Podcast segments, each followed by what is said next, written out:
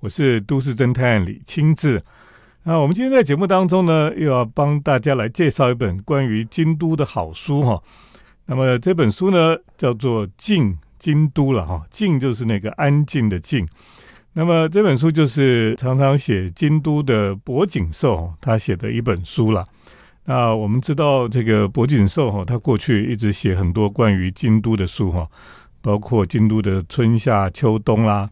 京都的饮食啦，还有很多很多关于京都的事情哦，他就是不厌其烦哦，一直帮我们介绍京都的种种啊。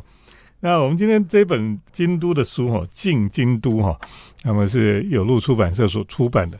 那今天我们特别邀请了总编辑玉伟来到我们的节目当中。金子老师好，各位听众朋友大家好。是这个博景寿哦。他之前也写了很多京都的书哈，是他为什么又出了 京都的书啊？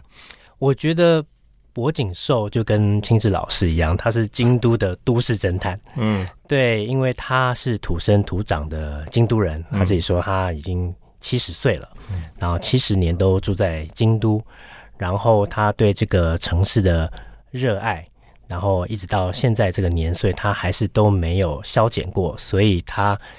无时无刻都在京都这个地方走动，然后走晃，然后像个晃游者这样子，四处的看看这个城市的不变的地方跟变化的地方。对，所以我觉得他是真的是太热爱这个他所生长的都市，所以他也乐于跟我们分享这个都市，从他年轻时候到现在他所看到的一切的变化，这一切的变化。看似有变，但是又好像没有变。那这也是这个都市迷人的地方，就是它承载了这个这么多这个文化的记忆，然后在这么多年的这样子一个文化传承当中，有一个体系跟脉络是都不会变动的。可是，在这个当中还有很多很细微的变化，我觉得这个是他一直跟我们想要分享的这个细微的变化的地方。嗯，我想应该不只是博景说他很喜欢京都哈。我们台湾也很多人很喜欢京都啊，是这个三不五时就要跑去京都一下哈，这是好像京都就是他们心灵的故乡一样，是对。那像我其实也大概每年都要至少要去个一趟哈，是去看看京都哦。那么这本书跟他过去写的京都有一个很大不同，就是他强调那个安静的京都嘛哈。对，其实这本书是柏景收先生他在疫情的时候他所写的，就是在疫情的时候，因为国境封闭，然后大家其实基本上都待在室内，就是都不出门，所以他看到了一个，他说这是他小时候看到的京都，嗯，他小时候的京都是没有什么观光客的，嗯就是一个纯然的，就是呃，京都自成一个世界的这样子一个京都。那在疫情的这一两年当中，因为游客没有来了，所以。那个相对比较喧嚣的京都，就恢复到它的一个安静的一个状态，所以他很想带大家看看这个真正安静的京都是什么样子，所以他带我们走了一圈。那不过他当然他在书中他也预测到说，就是说这个疫情终究会过去嘛，所以说那当然也如他预期，就是说我们现在其实已经都国境开放了，然后京都也恢复到那个喧嚣的一个状态，甚至可能比疫情之前。更多人去这个地方，大家都很想回去重游。那可是如何在这么多人的这样子一个京都当中，你还是可以找到一个相对安静的一个环境跟时间点，是他在这本书中想要跟大家分享的。对，因为哦，像我们疫情前的时候，只要是那个比较特别的季节，好像春天樱花开的时候，整个京都根本是。爆满的，是到处都是人这样子。你要去京都，怎么人这么多？然后世界各地的人都到那个地方去。然后你看路上穿和服的哈，基本上都是观光客，都不是这个当地的什么艺妓，都不是。所以呢，可能这个像博景寿讲的哈，他说这个安静的京都哈，反而比较像他真正的京都了哈。是对那个感觉的确是。我们也觉得说，京都应该是安静，是比较像它本来的面貌哈。那后来像这个疫情之后去京都哈，你就发现现在的确是观光客真的都都回来了。嗯，好，那就开始就比较热闹了。好，不过在这本书里面，我们看到博景寿呢，他就帮我们介绍了一些地方，可能一般观光客还比较不知道的哈。然后是属于比较安静的地点哈。等一下呢，我们再请玉伟哈，再跟我们来分享这一本博景寿的《进京都》这本书。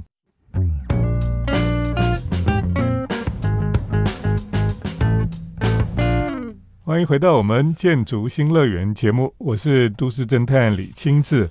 今天呢，我们要来介绍一本书啊，是关于京都了。那么这本京都的书呢，就是京都的作家柏景寿他所写的一本新书哈，叫做《静京都》了哈，安静的静。那么这本书是有路出版社所出版的。我们今天特别邀请到了总编辑林玉伟来到我们的节目当中哈。那玉伟，这个柏景寿他。说安静的京都才是京都应该有的样子哈。嗯，那怎么样去找到安静的京都啊？柏景寿先生在这本书当中，他教我们的方式就是找到一个相对安静的一个京都。那我们因为知道京都是算是世界知名的观光景点了，所以不管是在樱花季或者是红叶季。或者是在这个祭典，比方说纸园的这个祭典的这个季节，都是人山人海的。那其实他也在书中一直强调，就是说他在这几年来，都是告诉所有的读者朋友。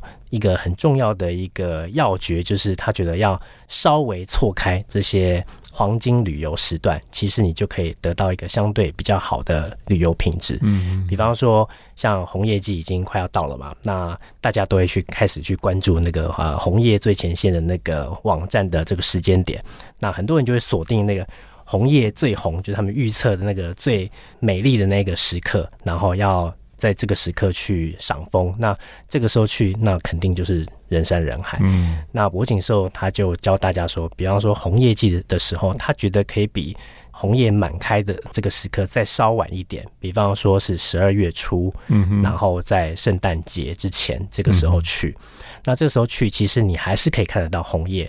那可能不会是满山的红叶，可是还是会有一小部分的红叶还是会在的。那它在京都的这样这个环境当中，其实还是相当美丽。那其实你也避开了大部分的这些游客，所以如果你在红叶季的稍晚的时刻，或者是你在樱花季的稍晚的时刻，比方说四月中旬、四月十号左右，这个时候去，那因为啊，日本的各级学校已经开学，然后。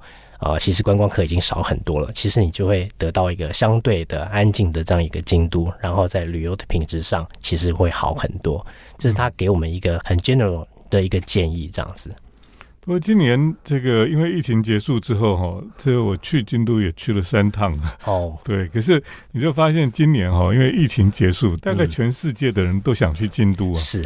所以它已经有点不分什么淡季或者是这个这个旺季了，是是，大概所有的时间都是很多很多游客在那个地方了。嗯哼，我想应该是哦，可能要去除了错开时间之外哈，你也要去比较少人会去的地方了。对对，可能就会比较容易找到安静的京都了。是，那事实上我觉得京都的确还是有很多的。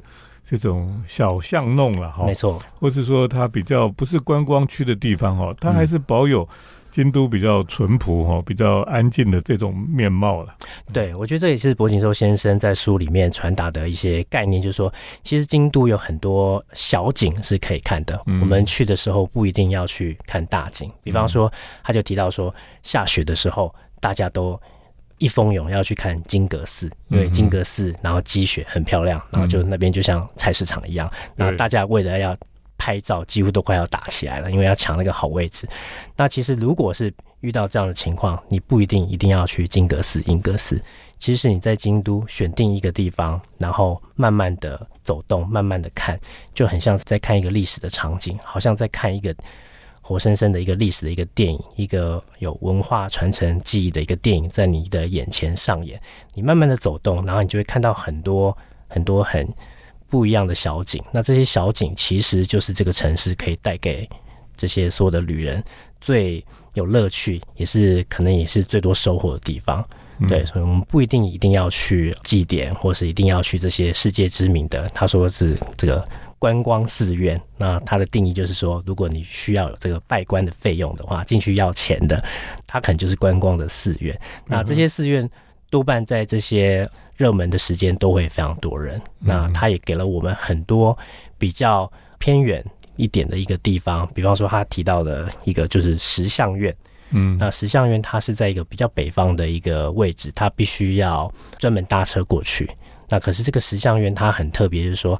呃，它虽然不大，可是它的这个整体的建筑，他觉得它最美的地方就是它那个地板，木头地板就擦的非常亮。所以不管是在春天或是秋天啊，是绿叶的时候或是红叶的时候，你从它地板看，它好像就会映照这个那个倒影是非常美的。嗯那这个地方是比较相对少人去的一个地方，所以很值得专门去一趟。其实对他这样讲法也也是不错，就是说你去找一些不是那么多人知道的地方了哈。其实像我去南禅寺哦，南禅寺大家都知道，就很多人去嘛，哈。对。可是南禅寺附近有一个叫做无林庵的地方啊哈，无林就是没有邻居啊。是。我就很喜欢无邻安，因为我就想说啊，如果没有邻居，就不会吵来吵去，这样多好。所以就去看那个无邻无邻安的庭园哈，就很漂亮。然后你去了就觉得，哎，真的就是几乎没有人这样子，就可以享受一个人的安静这样子。嗯嗯。好，我们等一下继续请玉伟来跟我们分享这本新书哈，是博锦寿写的《进京都》。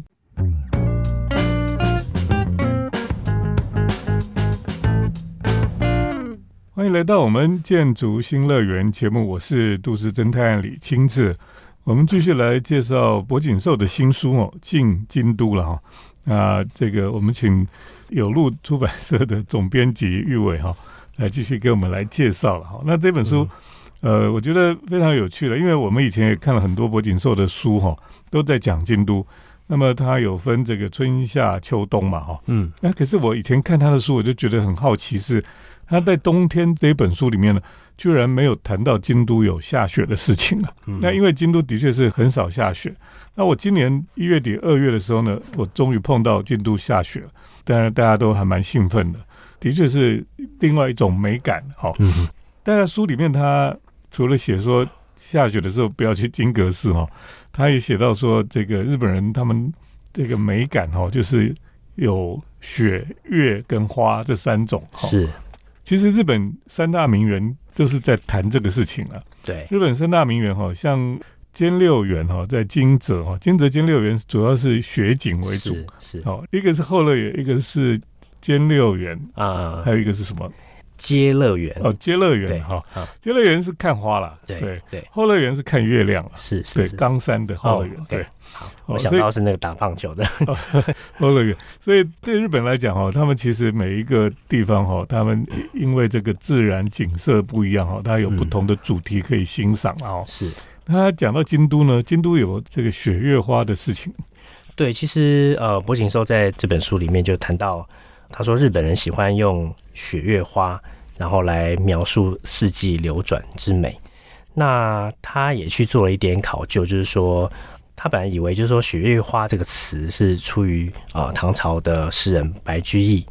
那当然就是啊日本文化跟中国文化。”他们的影响是当然是相当深远的，所以他也一直以为就是说，等于是从这个中土这样传过来这样一个概念。但是他就查到，在白居易诞生之前，其实日本已经有文人把雪月花这样的一个概念写进和歌里面。嗯，所以他就说，当他看到的时候，他就有一种京都人的那种。某种自信跟那种文化骄傲，就是说，哎呀，果然不出我所料，就是我们其实早对我们早就有这样子的一个概念了。那当然，雪月花这样子的概念，就是用来呃形容京都这座城市，就是很贴切，因为很多名胜的古迹其实都是跟这个三个字有关系。比方说，刚刚提到就是这个雪晶阁，其实就是只是现在因为。游客太多，所以在这个下雪的时候，太多人去看。不然，这个雪金德其实本来就是在这个雪月花的这样的一个文化传统里面一个非常重要的一个意象。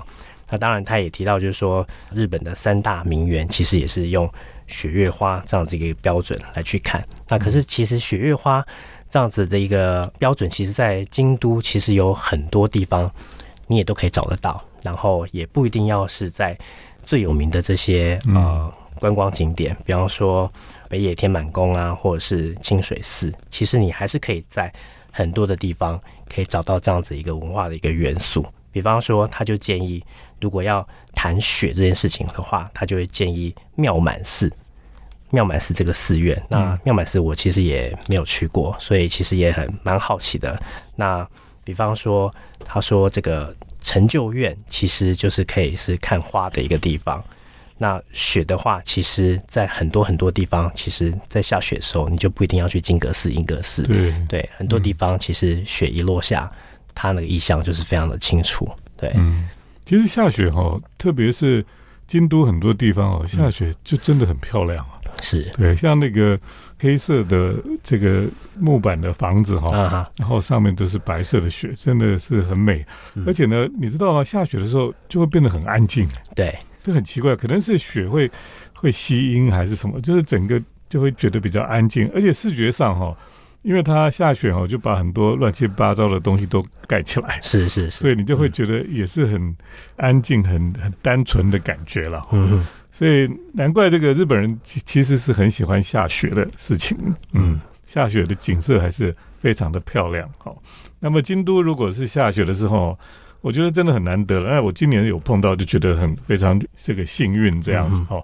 那这个我去过京都这么多年，就从来没有遇到过下雪，嗯，哦，那这第一次遇到，就觉得很幸运的感觉哈。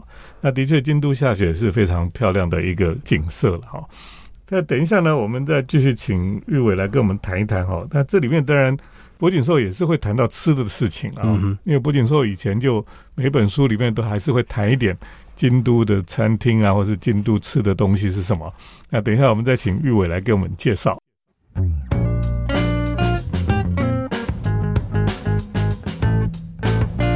我是都市侦探李清志。那我们今天特别邀请有路出版社的总编辑哈林玉伟来到我们节目当中，他帮我们介绍这本刚出版的博景寿的新书哈，叫做《静安静的静》啊，京都啊。当然，博景寿他每一本书都会讲到吃的，是 对。那京都很多好吃的东西啊。那这本书里，你有什么觉得印象最深刻跟吃有关系的？其实博景寿在这本书最后一个 part，其实讲到吃在京都。那从京都的这个京料理，以及这个番菜，以及这个和食、洋食，它其实都有很多的琢磨。那其实它也给我们很多，如果我们身为一个旅人，然后。一个想要去旅行，然后想要是京都到地美食的人，有一些判断一个标准。比方说，他就说，如果这个餐厅它的招牌要打比较强调自己是啊所谓的京料理这样用字的话，其实他可能诉求主要就是观光客。因为真正的老京都人，他不会特别强调自己是京什么京什么，对，这个可以做一个评断的一个标准。那再就是说，如果你去看这个餐厅的它的开放时间是主要是在周末，就是礼拜五到礼拜天的话，那它可能八九不离十，它的主要的客群也是在观光客。所以其实掌握这个要点，其实你可以在大街小巷慢慢走，其实你可以看到很多很有意思的一些。小店跟美食店，那都可以去试试看。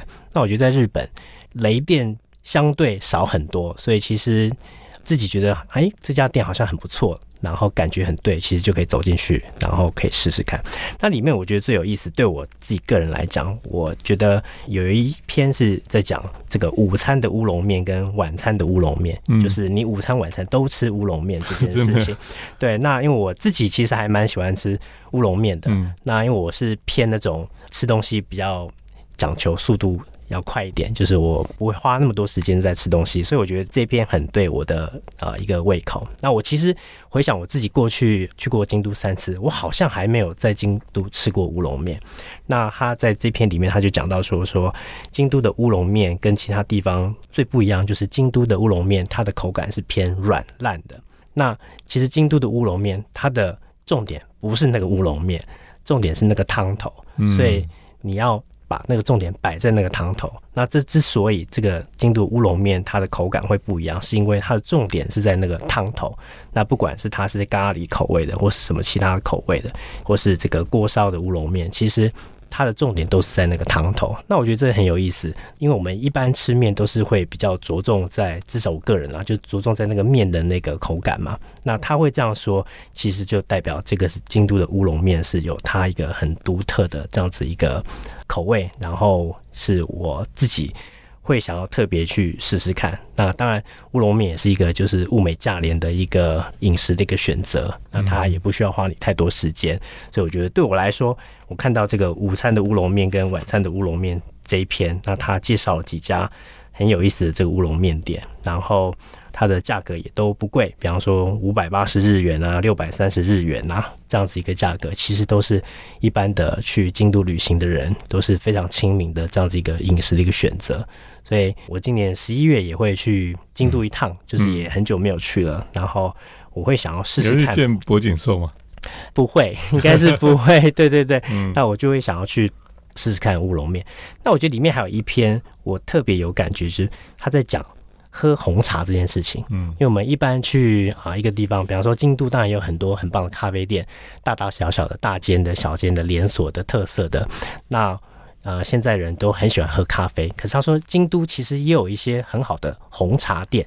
那喝红茶反而是比较少人去提这件事情的，所以他在红茶这件事情当当中，他也有一些琢磨，就是他觉得。我们去京都其实可以试试看去喝红茶，就吃茶店，其实你可以喝红茶。那甚至是有一些店，它就是专门就是卖红茶的，然后我们可以去试试看，享受这个红茶的芬芳的一个香气。那他也介绍了几间店家，比方说北山红茶馆，北山红茶馆这间它有特别的琢磨，然后是间红茶好喝的吃茶店。比方说在银阁寺附近也有一家，这些。红茶店其实都是他非常推荐，我们可以去试试看。对，那我觉得我可能这次去十一月我再去的时候，关于吃啊跟喝，我可能会比较锁定在乌龙面跟红茶这两个面向。那其他的话就是遵循自己的一个感觉，然后看到什么就吃什么。嗯，对，因为其实这本里面博景寿也有提到京都的洋食哈啊是洋食都很不错。的确，我最近去哈，我也去吃了很多京都的洋食店，我就觉得哎不错，很好吃，也蛮对我的胃口。嗯，那当然很多人就把博景寿他的书哦当做他去京都吃东西的圣经一样了。嗯，那很多人去京都就照着他书上的地方去找这些店来吃哈。嗯，那也不错了，也是一种蛮有趣的。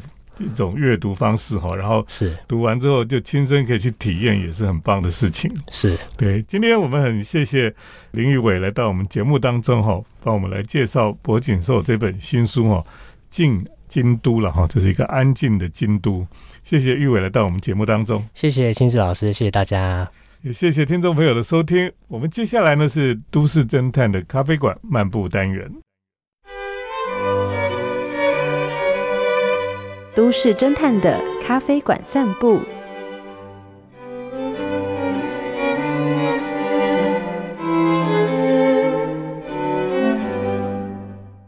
欢迎来到都市侦探的咖啡馆漫步单元。我是都市侦探李清志。今天在节目当中呢，特别来跟大家来介绍京都的咖啡店哈。那么京都当然咖啡店非常的多哈。啊，最近呢有一家咖啡店非常特别哈。这家店哈是在花见小路通那个紫园里面哈，而且呢，你就知道这边都是旧的这种茶屋哈，都保存下来啊。这些老的丁屋呢，这个建筑哈都是非常的老的建筑。那么在里面呢，要开设咖啡馆哈，的确是有一点特别了哈。那刚好哈，为了庆祝哈这个 NSB 哈进驻日本四十周年哈，他们居然开了一家。NSB 的这个紫园的概念店啊，就是这个品牌哈，它进驻到日本哈，京都的紫园这个地方哈，利用老丁屋的建筑呢，就开了一家咖啡馆，还有它里面有展示空间了哈。那当然外观哈，它还是一个日本式的，像这个紫园这些老建筑了哈，而且它是在比较像，它不是在花见小路通上面，它是在里面的巷弄里。那你知道现在这个在这个紫园这边哈，它的巷弄里面哈，他们都会贴公告，他们就会写说这个私人通道哈，禁止摄影，禁止摄影。为什么呢？因为哈，过去有太多这个观光客哈，特别是对岸来的观光客，那他们去那边哈，他们就拼命给人家拍照哈。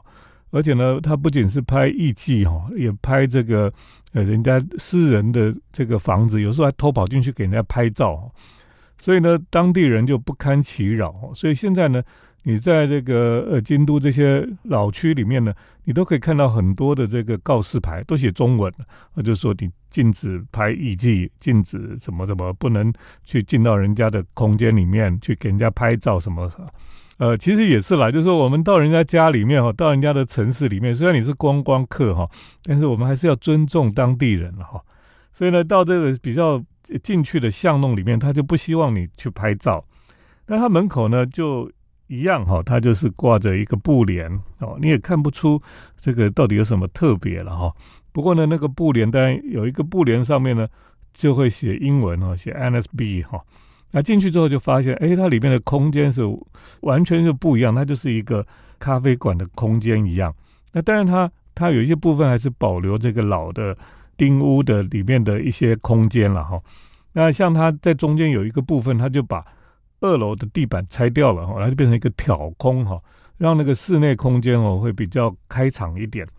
那它后面当然都会还保有这个日式庭园了，中间都还有一个中庭的庭园。里面有石头做的水池啦，有种一些植物在里面哈。这是所有的京都的丁屋哈，他们中间都有一个中庭在那个地方。也就是说，他们在里面哈，他们不用往外面看，他们看他们里面自己的内里的这个庭园，就会觉得很满足了哈。那这个建筑物呢，在二楼哈，你可以走这个木头的梯子上去哈。二楼就是他们的展示空间了哈。包括有一些比较概念式的服装的设计啦，哈，或是有一些新的发表的东西，哈，就在二楼有展示。那一楼呢，主要就是咖啡甜点店，哈，这个前面的部分跟这个中庭的后面，哈，中庭后面它有一个空间比较大，用一个比较大的桌子，哈，可以在那边开会，或是在那边比较多人的聚集，都可以在这个地方。那么在这种空间里面呢，吃的是法式的甜点。哇，它的甜点是很漂亮的哦，都就是就非常的华丽了哈，你就会觉得哎，怎么这种和洋混合的感觉哈，非常的特殊了哈。当然，我们说京都是一直都是非常容易接受西方文化的一个城市哈，他们从这二十世纪初期哈，他们就很快的就接受了很多西方的科技、西方的建筑、西方的饮食哦等等的，都很快的接收了哈。所以呢，我们在京都可以看到合适的房子里面喝咖啡、吃甜点哈，吃西方的甜点都是很正常的事情。所以呢，你到这个 NSB 哈，到京都的紫园，它所开设的这个概念店哈，你就有一种新时代和洋混合的那种风情了，非常特别了哈。如果你有机会到京都紫园哈，那么可以去里面坐坐。今天跟大家先介绍到这里，谢谢听众朋友的收听，我们下礼拜再见。城市的幸福角落，来杯手冲单品，享受迷人的香醇世界。